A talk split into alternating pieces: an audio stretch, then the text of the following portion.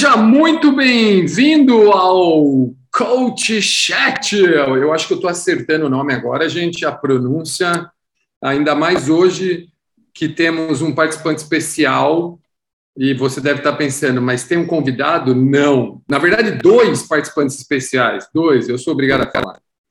Uma bike e um carro. Depois eles decidem ah, se eles querem fazer qual, se eles podem falar, porque, meu, os dois coaches aqui comigo junto comigo, Cláudio Tonon. No Coach Chat tem dois convidados mega especiais hoje. Acho que o Ronaldo vai falar uma palavrinha. E, meu, pô, o Sérgio tá direto de um Tesla, gente. Vocês têm noção? Nosso podcast é fantástico. Está sendo gravado diretamente de dentro de um Tesla.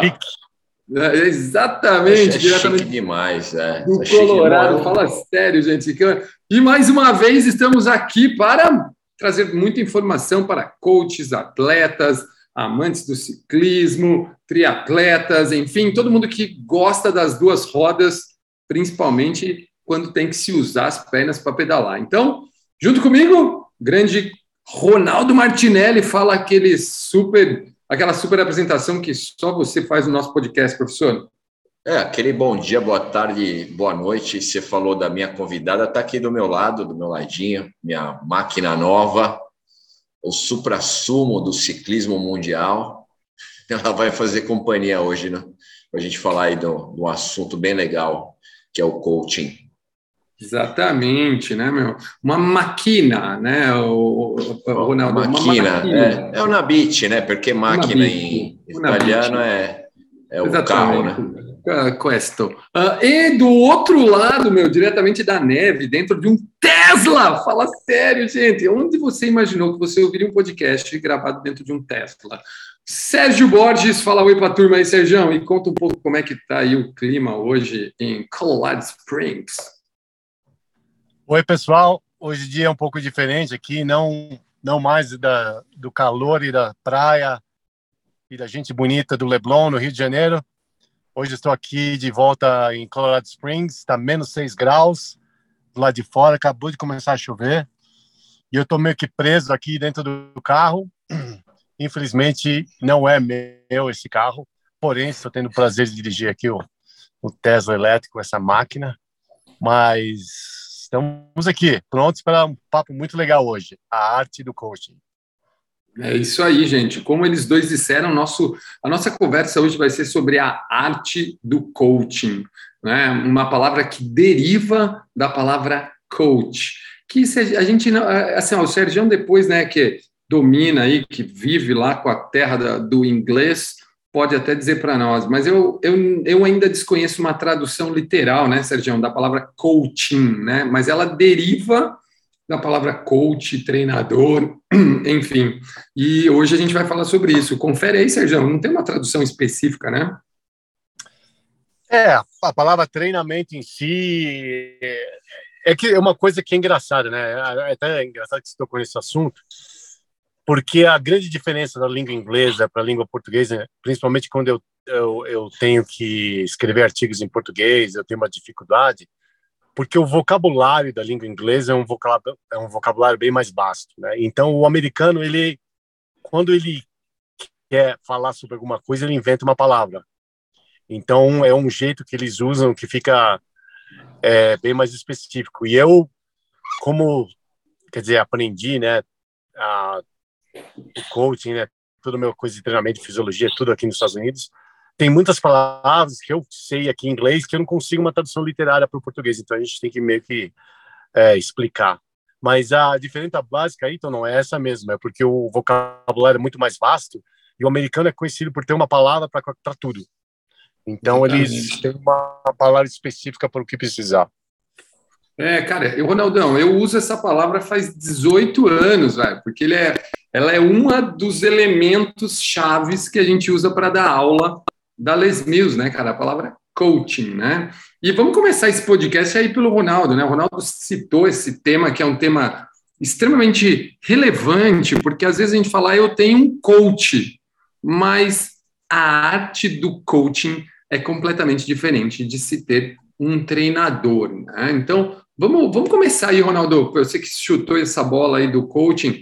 a pergunta, na sua opinião, aí, qual a diferença entre coaching e treinador? Só para a galera se situar do que a gente vai conversar.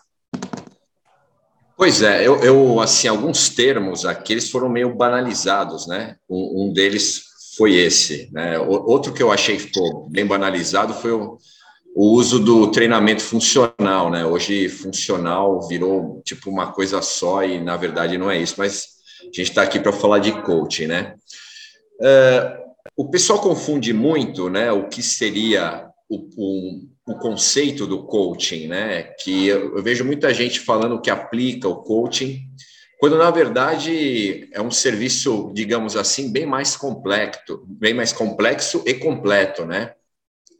Você hoje pegar uma pessoa para treinar, ele é um negócio complexo, porque muitas coisas influenciam no resultado, que não é só o treinamento em si você prescrever o treinamento é só uma parte é, que pode ser influenciada no resultado. Você existem, existem outras coisas que, na verdade, quem cuida é o treinador, né? Por isso que se chama coaching, e que influenciam diretamente, né? Na, no, que a gente sempre briga, porque o cara, quando a gente procura, ele quer, seja qual for, mas ele quer o resultado. Então, por exemplo, é, é preciso cuidar do processo de recuperação? É preciso. É preciso saber o que essa pessoa faz quando não está treinando, né? É, é preciso saber o que essa pessoa faz de alimentação, de hidratação. Então, o processo todo é o processo do coaching, né? Então, é, ele é administrado pelo coach e, e é a obrigação dele você verificar todos os processos e não somente o processo de treinamento, né? Mas é, vou, e aí eu vou repetir, é só uma parte. Às vezes você tem o que eu falo, o melhor treino do mundo. Tem muita gente que fala que, pô, é meu melhor, o meu método é o melhor método do mundo, mas se fosse só isso, se fosse só prescrever treinamento, tinha um monte de campeão por aí, e a gente sabe que não é só isso, né? Então, é muito mais complexo, e acho que é isso que a gente vai tratar o assunto hoje. É, e o Sergião é um baita de um coach, ele vai falar bastante sobre assuntos que eu sei que ele faz coaching há muito mais tempo que eu, inclusive. Vocês, né? Os dois.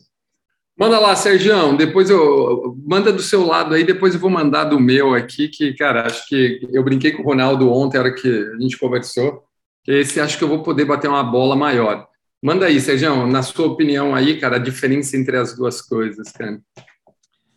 É, o, o Ronaldo começou bem aí a, o papo, né? É, eu acho que as pessoas confundem um pouquinho é, a qualidade do coaching baseado simplesmente pela prescrição de treinamento.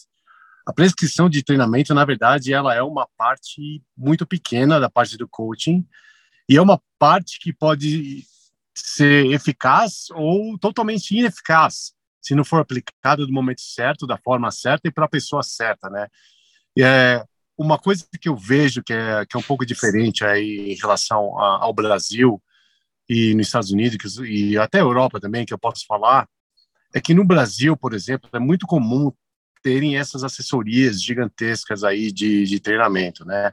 Você vê aí assessorias que têm 200 atletas, 300 atletas e grupos é, com grupos de treinamento e, e o que acaba acontecendo, né, é, para você como atleta, você acaba tendo aí o mesmo treinamento que o teu amigo do lado, que é menina, que o cara mais velho, que o cara mais novo, o cara mais experiente, menos experiente, porque o e eu acredito, eu não estou aqui para colocar culpa em ninguém, mas é que o próprio volume de pessoas, o que acontece, né? É uma coisa que a gente sabe é muito difícil a gente manter uma qualidade alta se a gente está tratando com um volume muito alto.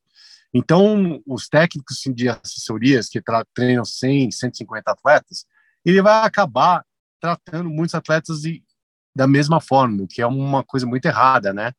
Ah, no treinamento de esportes. E o triatlo ainda, o ciclismo também, é, especialmente, né? Você, quando, quando a gente, treinadores aqui, olham uma pessoa, um atleta, a gente não vai olhar o tipo de treino que ele vai fazer. Isso é a última coisa. A primeira coisa que a gente vai fazer é uma análise. Eu, pelo menos, faço já uma análise completa do atleta, saber da onde que ele veio, qual o passado, as contusões, se ele é, é homem, é mulher, é, qual é o gênero, qual é a idade, qual é, o, é as deficiências que ele tem, quais são as, uh, os pontos fortes que ele tem, se, se ele tem algum problema. Quer dizer, tudo isso é uma, vamos dizer aí, é um quebra-cabeça gigantesco que a gente recebe essas peças e que a gente vai montar o que a gente fala de estrutura do treinamento. Logicamente, também o que é muito, muito, muito, muito importante é que o treinamento não é uma coisa estática, né? O treinamento é uma coisa dinâmica. Então, é, às vezes a gente, como treinador, a gente tem uma ideia do que a gente acha que vai ser a melhor coisa para o atleta naquele momento, e de repente, com o feedback do atleta, né, e com a evolução e adaptação fisiológica, a gente percebe que aquilo que a gente inicialmente pensava estava errado. E aí que vem a tal da arte, que a gente fala a arte do coaching. É a sensibilidade que nós temos de olhar a situação do atleta naquele momento e adaptar exatamente do jeito que a gente quer para beneficiar o atleta no máximo que a gente pode naquele período de treinamento. Cara, e, Mel, vou aproveitar aí o, o, gancho que você falou, né, de, tipo, falar com cada atleta, né, é, imagina que, que nós, né, vou falar agora como professor e treinador de professores, né, de instrutores, que a gente chega numa sala de aula e a gente tem 20, 30 alunos novos, alunos antigos, alunos frequentes ou até mesmo atletas fazendo aula com a gente. E quando a gente fala de coaching, né, na, na aula que eu dou, no RPM, no caso, né, uh, pô, a gente fala de liderar todas as pessoas ao mesmo tempo. Só que cada uma delas precisa de dicas diferentes, e isso vem através do conhecimento que você adquire. Então, o que a gente, usando a nossa linguagem, né, de, ao invés de treinador, né, porque na linguagem da academia a gente tem um instrutor, e, na minha opinião, tem um cara que realmente faz o coaching. Porque esse cara que faz o coaching, meu, ele literalmente lidera, como o Sérgio falou, como o Ronaldo disse aí, né, meu? Ele literalmente olha para as especificidades do cara, tipo, pô, aquele cara agora, ele precisa de uma opção ou ele precisa de uma dica de segurança?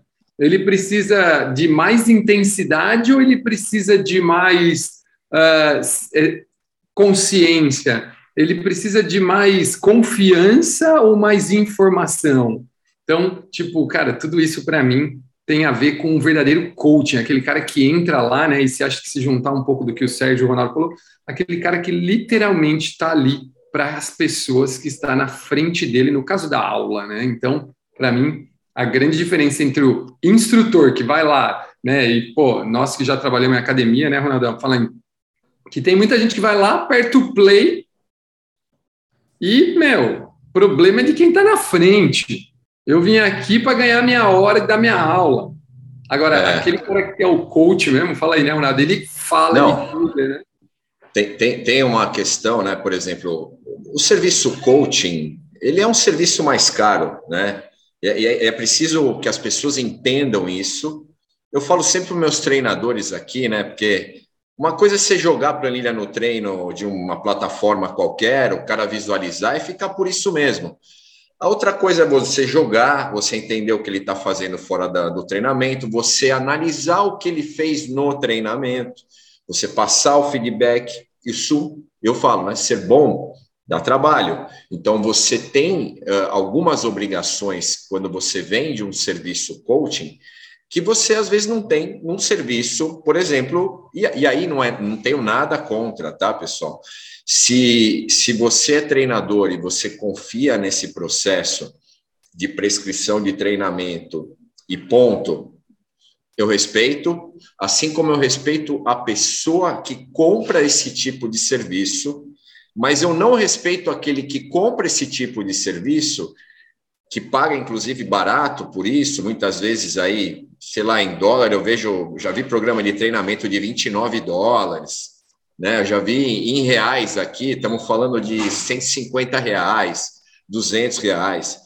É, se você paga isso, você não tem o direito de receber um bom atendimento, porque a pessoa ela vai ser obrigada a ter muitos clientes e vai ter que atender, vai dividir a atenção dela com muitos clientes. O serviço coaching, quando você paga uma pessoa para te dar o serviço coaching, essa pessoa ela tem a obrigação de dar aquilo que ela vendeu, que é feedback de treinamento, que é entender toda todos os processos, seja de recuperação, seja de treinamento, entender quem é a pessoa, entender como, como que anda o resultado dela, como é que anda, fazer uma análise da condição geral dessa pessoa e passar esse feedback, passar cenouras, né, os números, que essa pessoa tem que buscar através do treinamento. Então, isso é um coaching. É mais trabalhoso, é mais caro e é preciso que tenha esse entendimento para você não achar, por exemplo, quando você for ligar lá para o Sérgio, falar, ó, Sérgio, quanto custa o seu serviço? Ele falar o preço, e falar, porra, mas isso é muito caro. Então, entenda né, o que você está comprando. Você está comprando a experiência de um cara que tem 25, 30 anos de mercado e ele vai te dar o coaching né? Não é um, um serviço de treinamento. Cara, o que você falou é tão fato, meu, que eu usei, eu, vou, eu falei exatamente isso para minha esposa semana passada, acho. Ela ah, vai vir uma moça treinar comigo, não sei o quê, né? E, mas eu não sei quanto eu cobro. Ah, ela acha que ela vai achar que é caro a aula. Eu falei, meu, você tem que deixar claro para ela que você não está vendendo uma aula está vendendo um programa onde você vai mentorar ela, você é uma mentora, você vai falar o que ela tem que fazer, você vai explicar por que ela tem que treinar, você vai falar o que ela tem que sentir, você vai orientar ela para que caminho seguir na alimentação, para que caminho seguir na rotina de vida. Pra... Então, tipo, isso não é uma hora aula. Isso é como o Ronaldo é um, é, um, é um custo. É um custo, é um negócio que gera é demanda. tempo de trabalho, né? É, é tempo um de treinador. Exatamente. Tem muito treinador, tem personal training que vai lá, fica do lado, contando as horas e cobra Exato. 30, 40 reais, pronto, acabou. Pega peso pro cara, né? Pega peso, exatamente. põe na barra. Né? Exatamente. É, exa exatamente. Até nesse sentido, né? É engraçado, né? Eu, eu não sei quanto que é uma aula aí de personal trainer, uh, acho que São Paulo Rio de Janeiro é, é, é 150, alguma coisa assim. E se for ver bem, né, o cara faz uma ou duas vezes com personal trainer por semana, né, gasta aí seus, sabe, de 300 a 400 reais por semana, que daria tipo mil e poucos reais por mês. Mas aí na hora que ele vai procurar um, um técnico, né, mais renomado, que seria um custo de 800, 900 reais por mês para fazer um programa de treinamento que vai dar uma informação no nível, desculpa aí, mas é, muito mais alto, muito mais complexo que é uma aulinha de personal trainer na academia, o cara já acha estranho. Eu acho que é às vezes a gente não é só no Brasil não, nos Estados Unidos também as pessoas têm essa ideia um pouco né de que eu acho que é até um pouco de menosprezo pela nossa profissão de achar que se a gente cobrar caro é, é, é, muito, é muito caro, mas ao mesmo tempo não se importa de pagar um personal trainer, que é o cara que vai dar uma aula nele na academia lá, né? E só que o que o Ronaldo estava comentando aí, ele, né, o, o, a função do cara, é, o cara é o motivador que coloca peso na máquina. E no nosso caso é uma coisa, quer dizer, pelos nossos podcasts aí deu para vocês terem uma ideia aí da complexidade das coisas que a gente tem falado. E na, não só isso, né, é da responsabilidade que a gente passa. Eu acho que isso que é importante, pessoal, porque quando você está pagando por um coaching, por uma coisa mais, personalidade, mais personalizada, a gente também está sendo responsável por você na parte na parte do seu desenvolvimento físico e dos seus de atingir os seus objetivos. Você compra uma planilha lá, não tem ninguém, o cara não quer nem saber o que vai, vai acontecer com você. No nosso caso, não, a gente está preocupado, a gente vai acompanhar as suas provas, o teu desenvolvimento. É, olha um atleta, se vê um, se vê um atleta pedalando, se vê uma coisa estranha na bicicleta, você vai querer saber o bike fit dele, vai ajustar, você vai falar sobre sapatilha, roupa, alongamento, nutrição, e aí vai. Quer dizer, é uma complexidade de informações que a gente é, tem e que a gente tenta passar de uma forma simplística e isso é, o, é, é a arte, né? É o a gente saber o que passar, que hora e para quem passar e, qual a informação ser passada. Eu, eu, queria até só dar uma complementada. Bom, primeiro, só falar que a gente está falando de personal aqui, mas é óbvio que isso não é, não é generalizando a situação, até porque eu conheço muito personal muito bom, muito profissional, que também trabalha por resultado, mas eu conheço também muito vagabundo que vai na sala de ginástica para pegar peso para o pro cara que contratou ele, tá? Mas tirando isso de lado, porque mal profissional você tem em toda a profissão, então não adianta a gente ficar falando aqui da nossa, porque isso tem em qualquer lugar.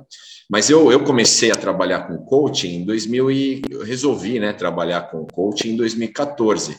Eu já trabalhei os dois lados. Eu já trabalhei, já cheguei a ter 400 alunos de corrida e óbvio que era muito Ctrl C, Ctrl V. Você dava para um, você dava para outro, até o ponto que isso começou a me fazer mal, né? E, e até existia a cobrança das pessoas em relação ao resultado. Aí eu, eu pensei comigo, eu falei, gente, não, não existe a menor condição de eu trabalhar bem dessa forma. Não é isso que eu quero. Eu não quero enganar as pessoas. E, e aí não é nem questão de enganação, mas eu me via impossibilitado de vender ou de entregar aquilo que eu vendi, que é que era resultado. E aí, em 2014, eu resolvi trabalhar com aquilo que eu gostava e da maneira que eu achava que era o correto, que é a forma que eu estou trabalhando hoje. Eu tenho hoje poucos clientes, eu tenho uma demanda até alta, gente, pessoas me procurando, mas eu consegui treinar pessoas para trabalhar com o meu método. Hoje a Five Ways tem seis treinadores, e aí eu não pego mais cliente, eu só pego em dois casos específicos, que é um, são ex-alunos que eu, uh, que, eu, que eu já treinei uma, é, uma época e não, não teria como eu passar para uma outra pessoa, é muito mais simples eu pegar e a outra é por alguma indicação de algum atleta que vai me trazer algum resultado. Mas tirando isso, eu, por exemplo, já não pego o cliente, já eu falo seis meses, mas eu estava pensando aqui já faz mais de ano, né? E eu passo para os treinadores para manter justamente a, a, qualidade daquilo que eu acredito ser a qualidade de um bom atendimento. E, e eu já me vi dos dois lados. Eu sei muito bem, e hoje o que me dá prazer é realmente eu poder trazer um nível de informação legal para o meu cliente e justamente entregar para ele aquilo que eu vendi. E o que a gente vende muitas vezes é resultado. O cara, ele vem com a gente, vem para a gente aqui com um sonho, né? Eu quero fazer um Ironman, eu quero fazer uma Altroute, e você tem que entregar ou ajudá-lo, né? Uh, na entrega disso, né? E aí, se eu tivesse muito cliente, eu ia me sentir um, um traste, não ia conseguir entregar o que eu entrego hoje.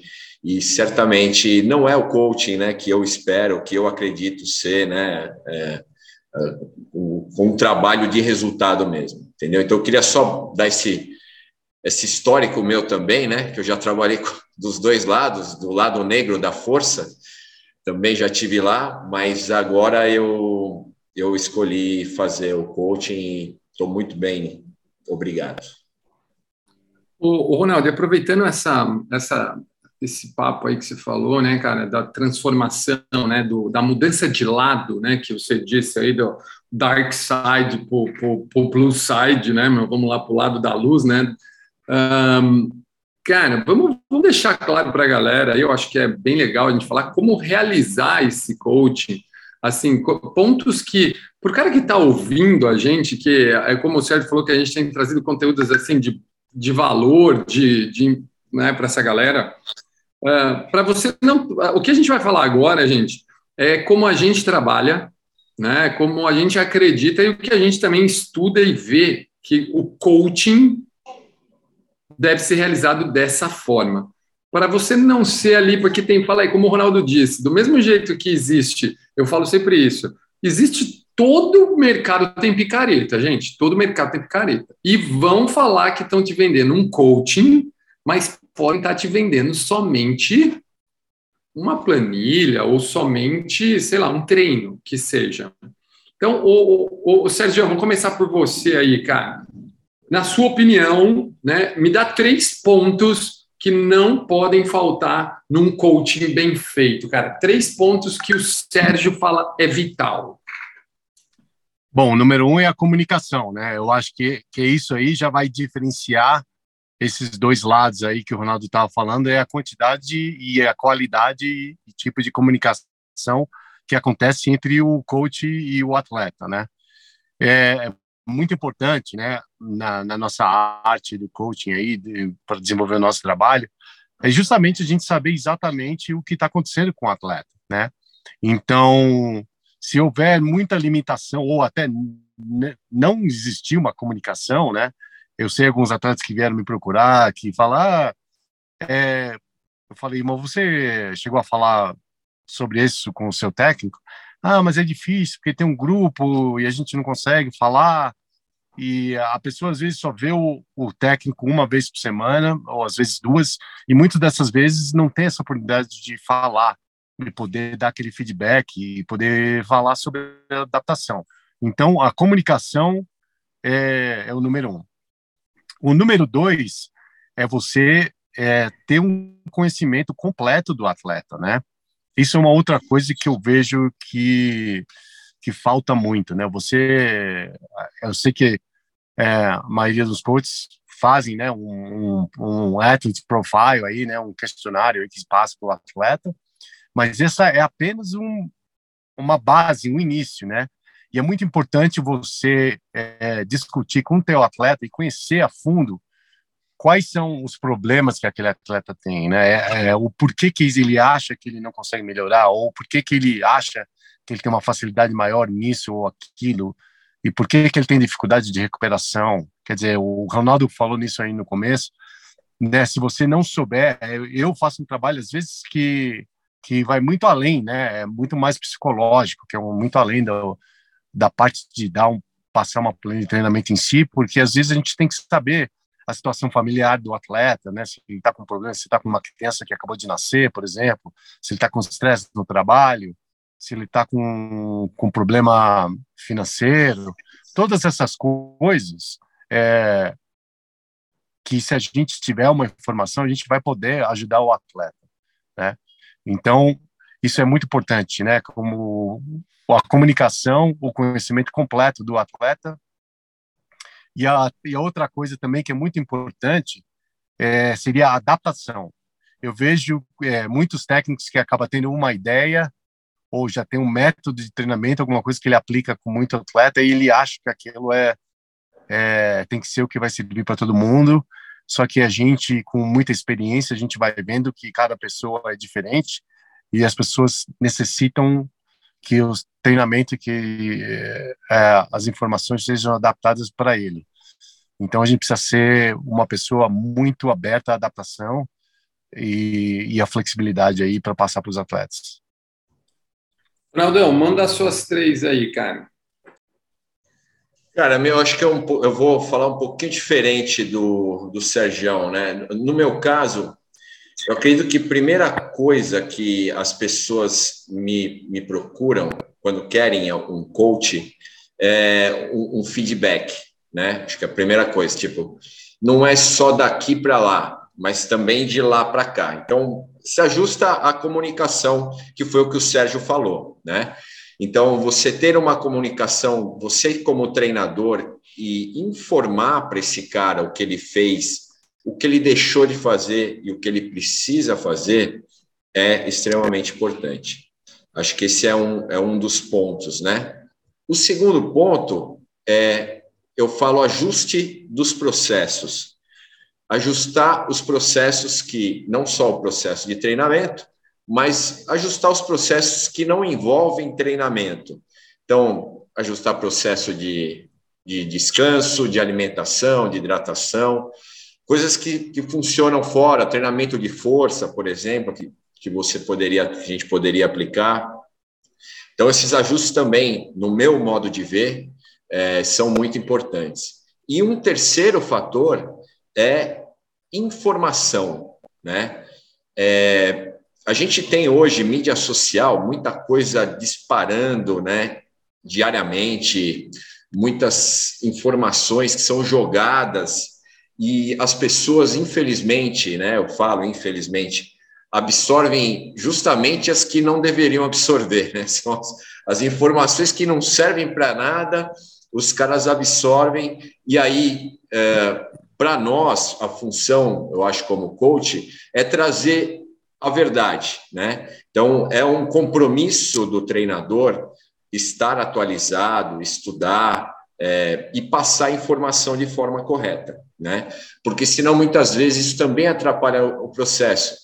Eu, eu, eu lembro, lembro dessa história, o Sérgio deve ter vivido isso mais até do que eu, porque ele trabalha ainda com o Ironman, mas eu lembro que quando eu comecei a trabalhar com Ironman, que eu fazia, que eu cheguei a, fazer Ironman e tal, é, os caras que faziam Ironman só falavam nisso, né? Então, você ia jantar fora, ir almoçar em algum lugar com alguém, só se falava em Ironman, só se falava de triatlo, só se falava do que fazer na corrida, no, no pedal e tal.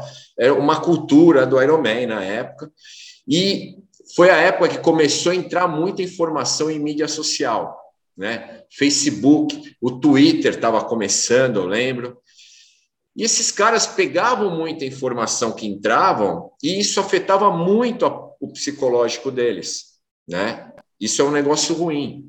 E o atleta, quando ele já tem a informação do que é o correto, do que é o certo, e a gente faz aqui podcasts semanais para falar de diversos assuntos, e coloca lá no. Hoje mesmo eu coloquei um né, no, no, no canal de Telegram. Quando você traz isso para o seu atleta, você está trazendo a informação que você acredita ser a correta, porque, óbvio, eu também estudei sobre o assunto e eu uh, passo isso para as pessoas, para elas também, uh, quando precisar desse, dessa informação, né, se em algum momento precisar dessa informação, ela já está atualizada. Então, é, eu acho também a informação de tudo relacionado à modalidade também extremamente importante. Tá? Então, são esses os, os três fatores no meu, no meu caso, assim, é, é, mais ou menos um pouquinho diferente do que o Sérgio falou, mas é realmente uma coisa quase. É verdade, Cara, porque na verdade, desculpa, não. Não, é, vou falar. O, o que a gente fala, né, a nossa função aqui é a gente tirar o que eu chamo aí de poluição, né? É, vamos limpar o céu aí dos, dos, nossos atletas, né? Porque é uma poluição de informações erradas. E uma coisa que é, que agora eu lembrei, baseado aí no que o Ronaldo estava falando, que eu, a nossa função, o mais importante é, é da gente guiar, né, o atleta para o lugar certo, né? E em termos de guiar, eu digo não só de informações, mas também justamente dizer isso que o jornal está falando, falar, olha, pessoal, não houve nada disso que você ouviu, não é verdade, quer dizer, a gente está aqui justamente para ser aquela pessoa que você que vai ter aquela informação correta que o atleta pode vir falar, mas eu ouvi dizer isso aqui que você acha, não, isso aqui não se aplica a você ou isso aplica a você, porque o, o que as pessoas não entendem muito da informação e acho que é por isso que o nosso trabalho está aí para isso é justamente poder decifrar as informações que estão por aí, né? Quer dizer, não é que são as informações todas são erradas, mas de repente aquela informação é errada para você né? Não é aquilo que você deveria estar fazendo como atleta ou no momento como atleta, né? A gente vê muito Exatamente. isso, é um, é um erro, né? A gente vê, ó, os 10 melhores, é, é os 10 melhores treinos para você ser o melhor ciclista, por exemplo. Mas você vai ler, né? Eu acho, é, quer dizer, uma idiotice, porque na verdade, né, é uma coisa tão generalizada e que o atleta às vezes, infelizmente, vai ler aquilo e vai achar que é aquilo que ele tem que estar tá fazendo e pode ser justamente o oposto que ele está necessitando no momento, né? E eu acho que é isso que a gente encontra aí muito, né? O, a gente, é, a gente como técnico aí, no coach, a gente lida com os Google Coach que tem por aí, que são as pessoas que eh, se acham autodidatas aí nessa função e que acabam aí é, confundindo um pouquinho é, de como deve ser feito esse nosso trabalho. Cara, com certeza. E olha só, meu, é, pensando no que vocês disseram aí, né? E aí eu vou, é, eu até dei uma aula sobre isso no domingo, né? Falando como que um professor de sala de bike, né? É, dá uma aula melhor, tem mais oportunidade, enfim. E três coisas são assim vitais para um instrutor de sala de bike, né, no caso. Ele precisa falar exatamente para o aluno dele o que, quando e por quê. Ele precisa falar para o aluno exatamente o que ele precisa fazer, quando ele precisa fazer e por que ele precisa fazer. Pegando aí né, o que vocês disseram de informação, comunicação e né, objetivos da aula, objetivos de treino, objetivos, enfim, a gente trabalha muito com objetivos de música, né? O dia que vocês quiserem fazer uma aula minha, quem está ouvindo a gente, manda uma mensagem para mim lá no Instagram, vai ser um prazer pedalar uma aula online com vocês de bike indoor. E eu, assim, ó, porque o cara que fala exatamente o que o cara tem que fazer, quando ele tem que fazer e por que ele tem que fazer, ele está sendo isso que o Sérgio acabou de falar, um guia. Ah, mas eu ouvi isso. Calma, você ouviu, eu estudei, né, que eu acho que é a próxima pergunta nossa, né, o próximo assunto ali que a gente vai debater, que é como desenvolver essa arte, né, cara, que na minha opinião, se você não estuda, meu amigo, você não vai ser um bom coach nunca, porque não tem como, uma hora seca, né? O cara, como diz, o Ronaldo falou muito bem, a, com a enxurrada de informação, nós precisamos estar sempre muito bem abastecido de informações reais e verdadeiras, né, como o Sérgio disse, para não correr risco. Então, na hora de realizar um coach bem feito dentro da sala de aula, meu, o cara só precisa falar para o aluno exatamente o que fazer, quando fazer e por que fazer. Porque fala aí, o que tem muito é subiu, sentou, acelera, né? Na aula de bike o que mais tem é isso, né? Os professores falam carga, carga, subiu, sentou, acelera. Isso não é um coaching, entendeu? Isso não é o, o, real, o que o cara tem que sentir, o que ele tem que fazer, por que, que ele está fazendo aquilo, né? Então, dentro da nossa aula é assim que funciona. E, e já aproveitando... Ô, você imagina que hoje a gente tem o Strava e todos os melhores ciclistas do mundo estão no Strava. Então, e aí, para você é, ter que responder né, as perguntas, ah, por que, que ele faz isso e eu não faço? Ele fez 200 quilômetros hoje, por que, que eu não, não tenho que fazer 200 quilômetros? Também vai ficar bom. Então, é, é, são informações, não tem jeito, a gente não pode ignorar, mas o treinador, o coach, ele tem que, pela experiência dele, inclusive, tem que justificar o porquê não. Uhum. Ele, não é que ele. E assim, todo mundo tem o direito de perguntar e a gente tem o direito de responder. E, e eu, eu vou falar, obrigação de responder com paciência para fazer para a pessoa ter o entendimento do porquê fazer ou não fazer. É, eu acho que isso é aí é, é, o, é o primordial, né? Eu já falava isso para meus atletas. Eu falei, quando você for procurar um coach, você tem que tem que achar um coach que consiga responder a todas as suas perguntas, né?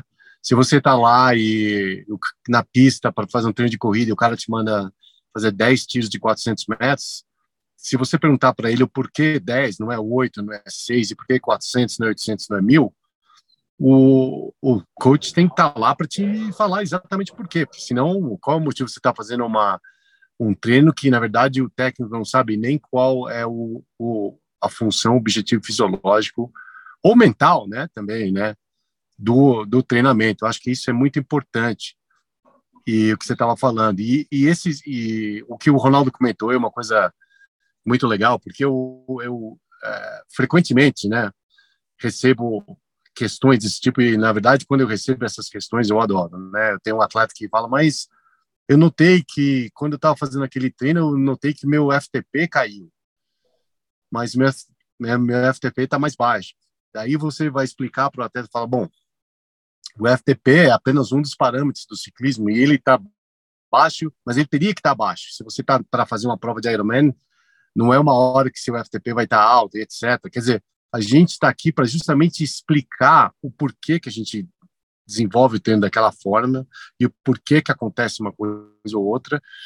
E isso vai facilitar a eles entenderem o nosso processo e justamente também e também para poder é, como é que eu dizer aí peneirar as informações que você lê aí na internet hoje em dia, né? E o que o Ronaldo falou, é, vocês podem perguntar para a gente por que, que um profissional é, fez isso, fez aquilo, a gente provavelmente deve saber com quase 90% aí de, de, de certidão aí que a gente, por, que, que eles estão fazendo aquilo. E, e, muitas vezes, às vezes é, é o que eu te falei, né? O, o treinamento pode ter, ter um objetivo mental, pode ter um, um objetivo físico, ele pode ter um, um, objetivo de brincadeira, tem vários objetivos e todos eles são válidos a partir desde que são colocados na hora certa. Oh, e, e, a gente não pode esquecer, né, o, né, do informação, precisão, isso que o Sérgio falou, e entender de gente, né, o Ronaldo, o ball coaching, meu, entende de gente. Né? né? Ele entende de gente, não. Ele sabe, ele sabe como falar com tal pessoa. Ah, às vezes a gente vê, né, cara, que pô, ah, eu, eu, a gente vê coaches que ficaram caracterizados pelo, pela, pela, assim, ó, pela dureza desse cara. A gente vê pessoas que ficaram caracterizadas por serem doces até demais, né? A gente que leu o livro lá, né, do algoritmo da vitória, né, cara, é um misto ali de coaches diferentes, né, cara, de pessoas que lideravam de forma diferente. Mas saber lidar com gente, cara, é muito importante. Por exemplo, como eu disse, na minha aula, eu tenho o atleta, o praticante e o iniciante, que às vezes está ali querendo mudar de vida. Se eu não souber falar com cada uma das pessoas, a gente perde, eles perdem, a modalidade perde, o esporte perde, né? A, a, o mundo perde, porque a gente divide a energia. Então, acredito que, cara, se você está pensando em ser um bom coaching, informação, precisão, como o Sérgio disse, ser o cara que tem as respostas corretas e, e junto com isso, lidar bem com pessoas, né, cara? Saber conversar, ser um cara, é, como o Ronaldo disse, é, disposto e educadamente responder as perguntas que seus atletas, alunos, vão por clientes, né? Porque daí clientes abrange todo mundo, fazem, né? Exato. né? Então... Isso aí. E também ter a humildade de falar quando a gente não sabe, né? Eu acho que isso é uma coisa que você vê muito com a maturidade aí de, de os coaches, né?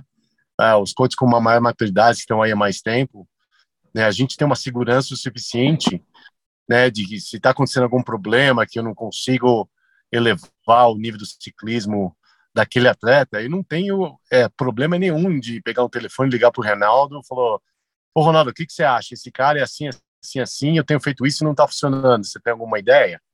Quer dizer, isso, na verdade, não é um coach mostrando fraqueza, muito pelo contrário, é um coach mostrando uma, uma, uma um, não ter nenhum ego e nenhum orgulho, e é um coach que está preocupado muito mais com o atleta do que por ele mesmo. Né? A gente já teve casos aí é, de eu estar tá treinando um atleta para classificar para o Ironman, por exemplo, e após um ano eu não consegui ter os resultados que eu que eu que eu desejava e ele também não, e eu é, falei para ele, falei, olha, eu vou ser muito sincero com você, eu não estou conseguindo que você evolua da, do jeito que achava que você ia evoluir. Eu humildemente acho que você deveria procurar um, um, um coach diferente que de repente consiga aí te levar no caminho. E, na verdade, é, aconteceu isso. Ele acabou treinando com um outro técnico e ele classificou para o Havaí, que era o, era o objetivo dele. E eu fui o primeiro a ligar para ele e dar os parabéns e dele ter conseguido e, e dar os parabéns para o técnico dele também, porque o que a gente quer realmente é, é com que o atleta atinja o objetivo dele, não o nosso, né, pessoal. É, o, até isso que o Sérgio me falou, ele, a gente foi no primeiro papo, né, Sérgio? Você me falou uhum. isso. Existe uma cultura, né, aqui no Brasil, infelizmente, de, de competição entre os treinadores que não é legal, né? E eu assisti uma palestra é, da Under Armour, né? Não, aqui não tem nenhuma propaganda, mas era do Brandon Payne e do Tom House. Um é, é treinador do, do Steph Curry, né? Um dos maiores jogadores de basquete né, do, do, do, do, mundo, né? E de todos os tempos, por que não falar? E o outro, é, o cara é, é treinador do Tom Brady.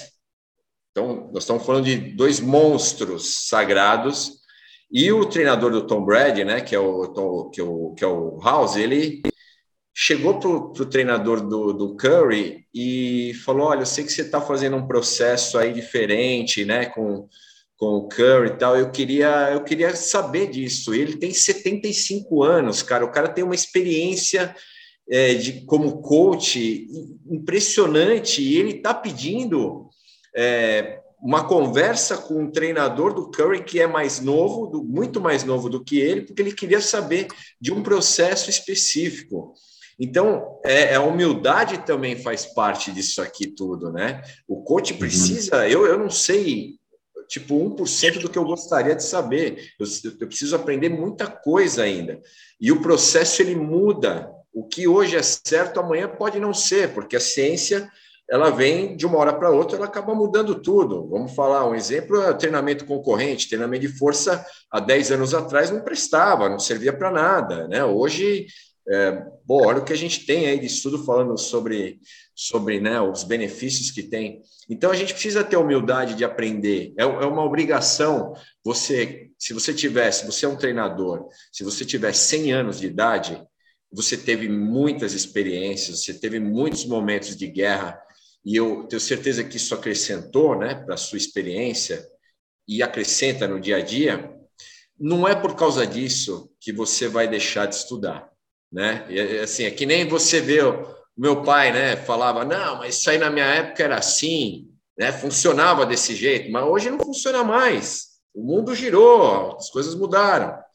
Então, o treinador precisa ter a humildade de entender que muitas vezes ele está errado mesmo e que ele precisa buscar a verdade buscar esse conhecimento de forma frenética, compulsiva, obsessiva, para sim ser um bom treinador. E você que está começando, cara, você tem muita coisa ainda para aprender mesmo, assim como nós, mais velhos, também temos muita coisa para aprender, tá? Mas tem que ter paciência, tem que viver tudo isso para você, se você um dia quiser ser um grande treinador, como eu quero ser um dia um grande treinador, é, meu objetivo é isso, eu vou buscar isso de forma obsessiva, é, profissional e não passar por cima de ninguém e buscar, por que não, conhecimento com os meus próximos. O Sergião, cada papo que eu tenho com ele é um baita de um aprendizado, né? A gente, nesse podcast, eu converso com o Tonon, um baita de um aprendizado. Eu tenho meia hora de conversa com o Tonon, ele já me passa um monte de livro, eu já vou lá, busco, vou, leio, e a vida é assim, vida do coach é vida de aprendizado. É legal que você tenha falado isso, porque o que aconteceu, aliás, foi anteontem. Eu recebi uma mensagem aqui de um, de um técnico que ele é muito conhecido aqui no Colorado também. Ele mora em Boulder, na verdade, o Mike Ritchie. E ele me mandou um, um, uma mensagem com, uma, com um livro de uma fisiologista, treinadora de, de corredores de elite é, francesa, o nome dela é Veronique Billet, e a gente fez um simpósio juntos em 2005, se não me engano, ou seja, 16 anos atrás, que na verdade esse conceito que ela já dizia naquela época foi uma base é, muito forte aí na minha metodologia de treinamento, de de seu teto de VO2, de trabalhar mais essa área aí do, de desenvolvimento da capacidade aeróbica do VO2. E ele achou esse livro, então eu já encomendei no Amazon e estou aí super uh, empolgado em ler, porque uma coisa que também é, é muito legal aí para todos os coaches que estão por aí, é, às vezes vale a pena a gente voltar um pouco atrás, ler algumas coisas, que tem muitas muitas vezes a gente aprende muito com coisas que foram lá dos, dos, tempos atrás, do passado, e que às vezes elas podem se encaixar exatamente nesse momento que a gente está vivendo agora, né? E fora que é, eu já reli livros é, científicos, aliás, estou para para reler o livro do Peter Jensen, que se você está no esporte há muito tempo, esse cara foi o pioneiro aí em treino com frequência cardíaca, se você nunca ouviu falar, procura no livro. Muito difícil de achar os livros dele, porque esse cara, meu livro era de 74 que eu tenho, mas foi um cara que foi pioneiro aí em treinamento de frequência cardíaca, né, que acabou sendo uma base aí para muitos. E eu relendo esse livro dele, porque eu achei aqui no Colorado, eu comecei a ver as coisas de uma forma diferente, né? Então, eu falei, nossa, eu achava que era isso, mas isso, eu, quando eu li a primeira vez, é, foram, sei lá, 20 e tantos anos atrás, a minha cabeça era outra, né? A gente evolui, a gente aprende, a gente conhece mais, e agora relendo essas, essas coisas, eu, é, me dá até arrepio, porque eu, é como se eu estivesse aprendendo novamente coisas que eu, que eu pensava que eu achava, né? É, os sábios dizem, né, que a coisa mais importante é a gente saber o que a gente não sabe e, e saber que a gente sabe que a gente não sabe, né? Eu acho que a gente, se a gente sempre, sempre ficar com essa mente aberta nisso, eu acho que a gente só tende a evoluir. Dizia, acho que é Sócrates, né? Só sei que não sei, né, velho? Tipo, ele foi o maior questionador da parada, né, cara? Então, tá aí, né, meu? Uh, coisas lá de trás que, como o Sérgio disse, podem encaixar no nosso presente, entendeu? E, ó, eu tô lendo um livro sobre, chama o DNA do Inovador, né, cara? É muito bom, por sinal, também. É, e o outro chama Sem Esforço. E os dois, cara, têm um conteúdo muito importante que fala sobre observar, a importância da observação. E um bom coaching, ele não vê as coisas, ele observa. Né?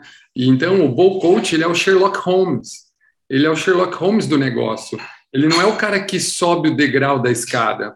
Ele é o cara que sabe exatamente o que tem em todos os cantos da escada do treinamento. Então, uh, o bom coaching é, é, o cara que observa, né?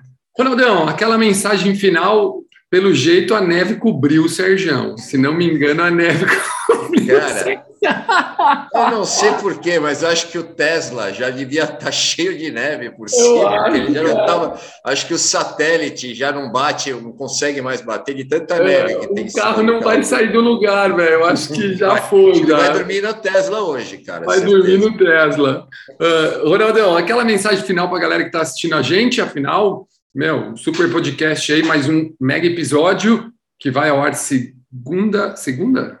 Segunda-feira, né, Ronaldo? Segunda-feira, toda segunda-feira, segunda logo pela manhã. Ah, Manda aí bom, só deixar o meu muito obrigado de novo.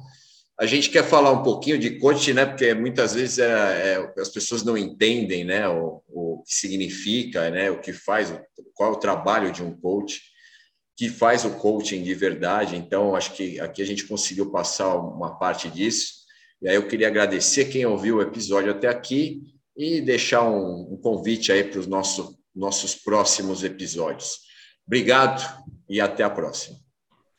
É isso aí, meu. Gente, esse foi mais um mega super episódio do Coach Chat, onde a gente traz informação para coaches, atletas, uh, amantes, enfim, todos aqueles que gostam da bicicleta de alguma forma. E hoje um papo que, meu, é uma das maiores ferramentas do sucesso de qualquer atleta.